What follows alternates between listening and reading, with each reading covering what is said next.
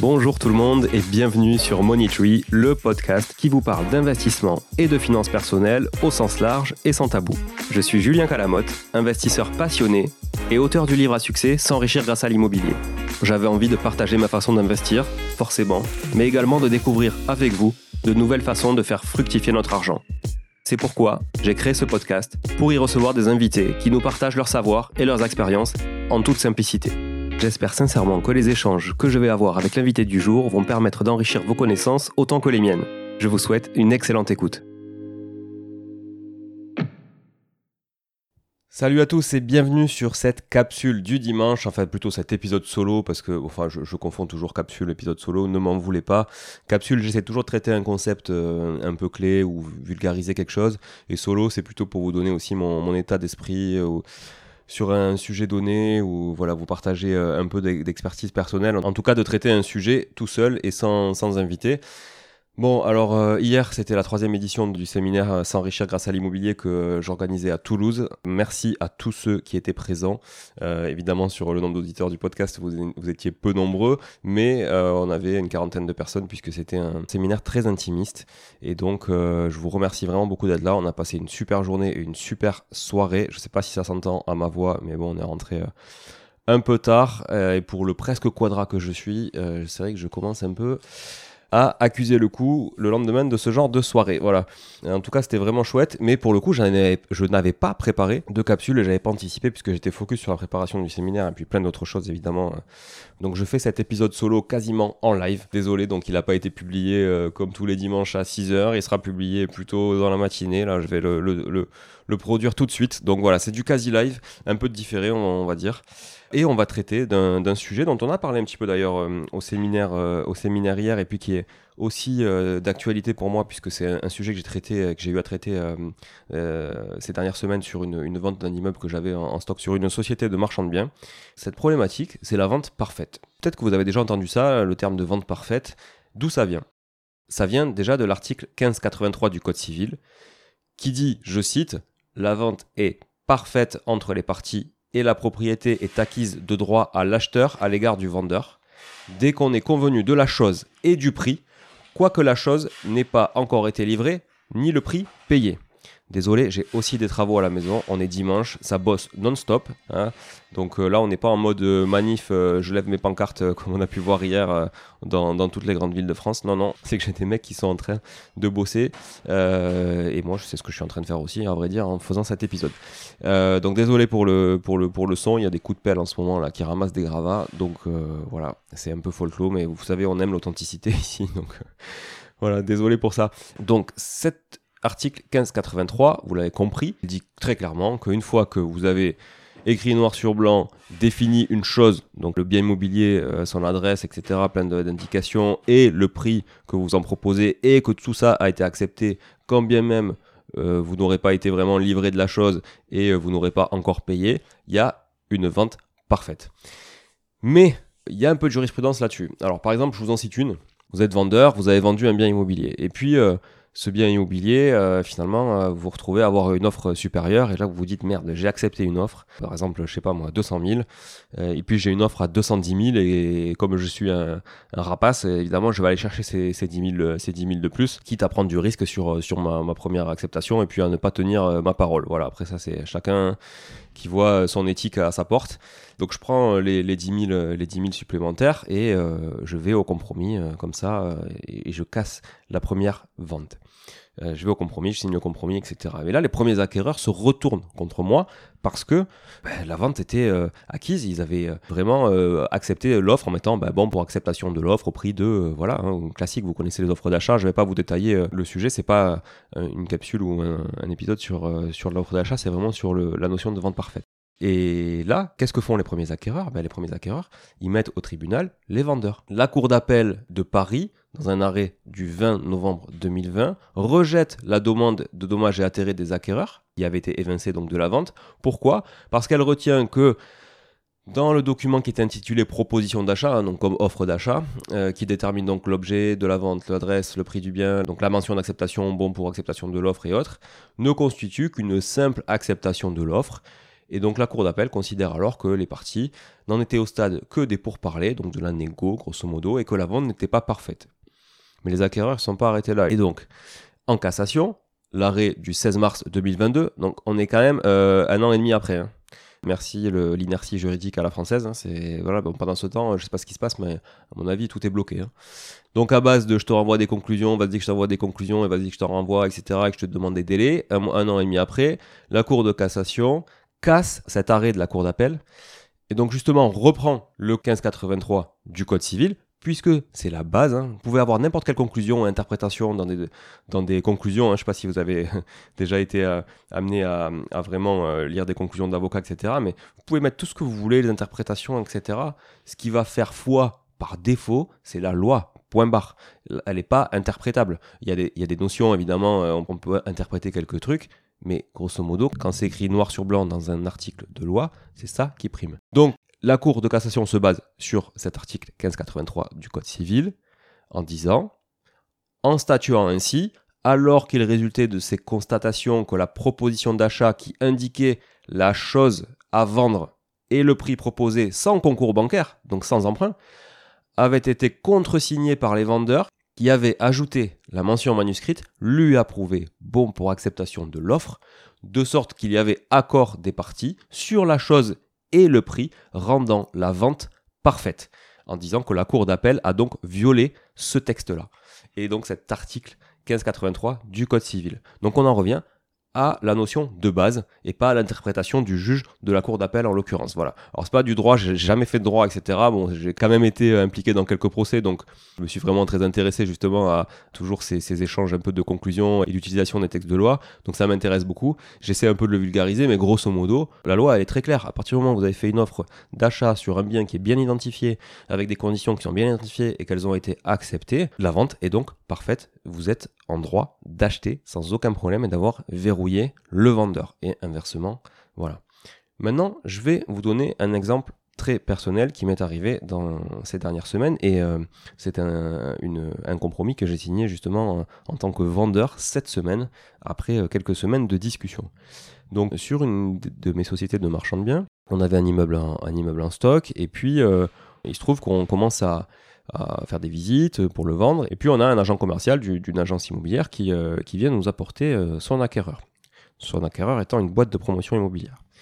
Euh, qui veut se mettre à faire du marchand de biens, donc peu importe l'histoire, mais en tout cas c'est une boîte de promotion immobilière qui est plutôt les reins solides, et qui nous fait une proposition, une proposition d'achat.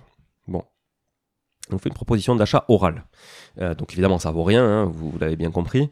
elle fait une proposition d'achat orale à, à, un prix donné. Et puis, euh, elle fait passer un ou deux artisans et elle fait surtout tourner sa moulinette. Et là, elle se rend compte que, euh, bon, ben, en bon professionnel d'immobilier qui sont, ils ont quand même pas évalué le truc comme il fallait. Donc, ils revoient un peu le prix à la, baisse. Bon, nous, ça nous allait euh, très bien. Donc, on, accepte, on accepte ça. Et moi, je dis à l'agent immobilier, enfin, à l'agent commercial qu'on avait en face, je lui dis très clairement votre client, c'est un professionnel, donc il est censé savoir ce qu'il fait.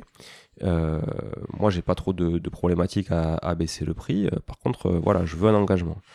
et elle me dit oui, mais par contre, mon client, il, veut bien vous faire une offre, la matérialiser, etc. Mais par contre, il voudrait signer le compromis que dans deux mois pour se laisser le temps de faire des devis. Bah, je lui dis ça, c'est pas très très très cool parce que hein, c'est un professionnel de l'immobilier, donc a priori, il est capable quand même de, de, juger du coup même si euh, beaucoup de choses évoluent en ce moment, mais il est quand même capable de, juger du coût des travaux, etc. Et même s'il fait de manière macro, à la limite, hein, de toute façon, il peut faire une offre en fonction de ça. Euh, mais elle me dit non, non, mais il veut faire passer des gens. Voilà, oui, bon, mais je vous cache pas qu'effectivement, euh, c'est sûr que si, si au, bout du compte les travaux sont trop chers, ben, il n'achètera pas. Eh ben moi, fort de, ma connaissance vraiment très modeste et très légère du droit, mais en tout cas de cet article qui met en avant la vente parfaite, 1583 du Code civil, eh bien, qu'est-ce que je lui dis? Je lui dis, ben, écoutez, euh, c'est très bien, euh, moi, pas de souci sur, euh, sur le prix, pas de souci sur le délai de deux mois. par contre, je veux une offre en bonne et due forme sur un modèle vraiment très très carré, avec absolument tout à l'intérieur. Et surtout, je veux qu'il fasse cette offre au nom de sa société, donc en tant que mandataire social de sa société, et pas en tant que lui personne physique, donc pas en nom propre. Et je veux qu'il y ait bien écrit noir sur blanc qu'il achète sans aucune condition suspensive, à la fois d'urbanisme, parce que ça il n'en a jamais été question, et, de financement aussi, parce que elle m'a toujours, toujours annoncé que ce serait un paiement comptant et qu'il n'y avait pas de financement, ce qui aussi amené une acceptation de, baisse de prix évidemment, puisque nous on savait qu'après euh, deux mois, deux à trois mois maximum après, la vente était pliée et que euh, on pouvait euh, largement se retourner et compter sur un délai assez fixe pour récupérer cette somme-là. Au pire, une indemnité d'immobilisation. donc voilà, et c'est ce qu'elle a fait. Elle a demandé à son client de rédiger l'offre et je lui ai bien répété, mais vous savez, voilà, c'est un professionnel qui fasse l'offre en tant que professionnel. Et en fait, pourquoi pourquoi je disais ça? En connaissance de cet article-là, que elle, évidemment, ne connaissait pas et que la plupart aussi euh, euh, des, professionnels de l'immobilier ne maîtrisent pas forcément. Donc elle fait cette offre-là, et puis euh, qu'est-ce qui se passe quelques, quelques semaines après? Donc nous, évidemment, on contresigne, on contresigne l'offre, on l'accepte sans aucune condition suspensive, paiement comptant, fait un professionnel, on est professionnel, deux professionnels de l'immobilier qui se mettent d'accord sur une chose et un prix, il n'y a même pas de sujet. Sans aucune condition, il n'y a pas de sujet. Je le fais quand même viser par, euh, par, euh, par une avocate pour être, pour être sûr, que je recevrai d'ailleurs volontiers sur le, podcast à l'occasion. Voilà, je vais taire son nom pour le moment, mais en tout cas, euh, merci, merci pour m'avoir donné cette confirmation. J'avais toujours vraiment besoin d'une confirmation juridique, mais effectivement, il y, y avait une vente parfaite. Et voilà qu'ils veulent renégocier encore le prix, après avoir fait quelques devis. Sauf qu'en fait, euh, le prix était carré, quoi. Le prix était déjà euh, écrit noir sur blanc, il avait déjà été accepté plusieurs semaines avant, et peu importe, moi, les devis, et même si ça devait lui coûter un mois, euh, c'est pas mon sujet, en fait. C'est un professionnel, il avait qu'à anticiper avant, voilà. Autant que moi. Moi, quand j'accepte son offre, je sais si je me retrouve ou si je m'y retrouve pas. Les calculs, je les ai déjà fait avant d'accepter l'offre, en fait. Donc, lui, il aurait dû faire pareil avant de la faire. Bon, comme on est des gens sympas et qu'on n'est pas des gros requins de. Vous entendez là y a, C'est pas une blague, hein, les travaux. c'est pas une blague.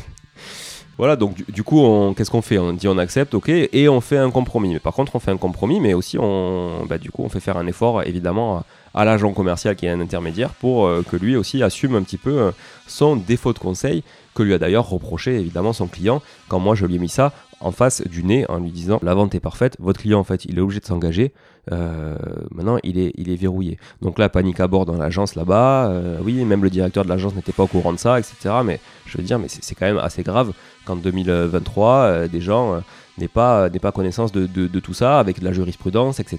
Et je veux dire il y a vraiment un sacré manque de formation dans les réseaux aujourd'hui d'agences immobilières quoi. Voilà. Bon bref, donc la vente est parfaite. J'espère que ça vous dérange vraiment pas trop le bruit, parce que franchement, niveau concentration, c'est pas terrible. Donc la vente était parfaite. Qu'est-ce qu'on a fait? Ben, On a amené au compromis, évidemment. Et puis, on, y a fait une petite concession de prix, mais au final, nous, en être vendeur, ça n'a quasiment rien changé, puisque c'est plutôt l'agence qui a fait, fait l'effort.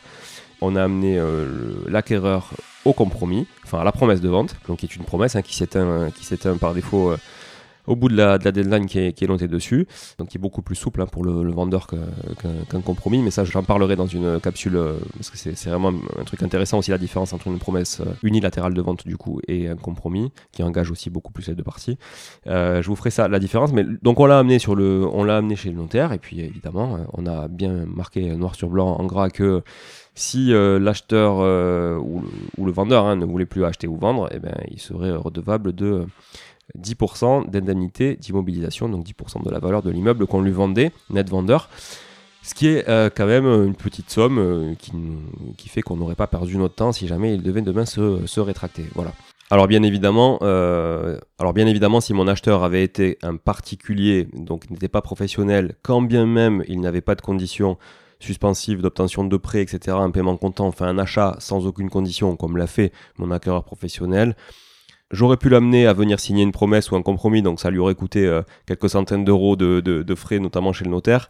Mais euh, à partir de là, il aurait eu 10 jours pour se rétracter. Cette notion, vous la connaissez bien, hein, vous qui êtes déjà acquéreur ou qui avez déjà vendu un bien immobilier. C'est un délai de rétractation de 10 jours qui protège euh, les particuliers, notamment euh, les acheteurs, évidemment, dans le cadre d'acquisition immobilière, et ce sont les articles L271.1 et L272.2 du Code de la construction et de l'habitation. Euh, donc ce délai avant était d'ailleurs de 8 jours, il a été euh, porté à, à 10 jours, mais bref, là n'est pas la question.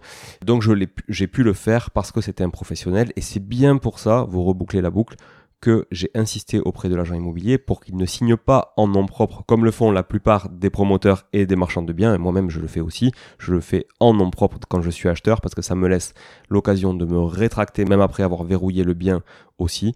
Euh, par contre si je le fais en tant que professionnel, je n'ai pas le bénéfice de ce délai de rétractation et donc je suis fermement engagé à partir du moment où j'ai signé en bas de la feuille à la fin du rendez-vous avec le notaire. En bas de la feuille, évidemment, si vous avez un beau stylo, mais vous pouvez aussi signer sur la tablette, notamment sur les promesses qui sont aujourd'hui électroniques alors que les compromis ne le sont pas.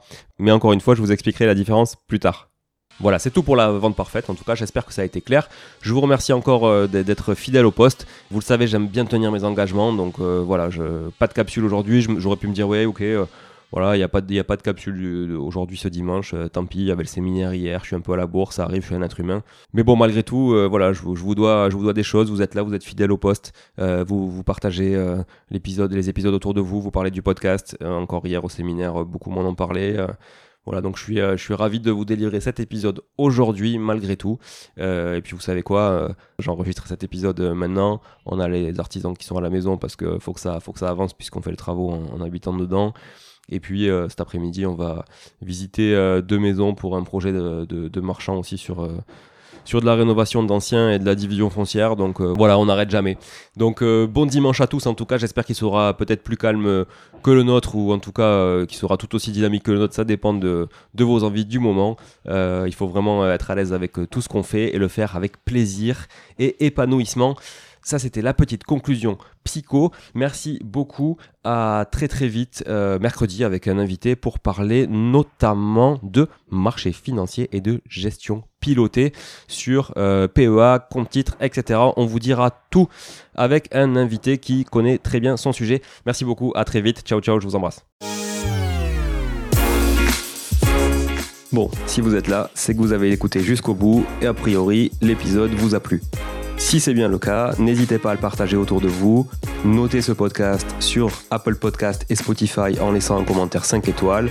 Je ne vous le répéterai jamais assez, mais c'est grâce à vous que ce podcast vit aujourd'hui et peut continuer de vivre en vous proposant un contenu toujours plus qualitatif. Merci encore, je vous retrouve très vite sur un nouvel épisode de Money Tree. En attendant, je vous souhaite la meilleure des réussites dans vos projets et un bon enrichissement. À très bientôt.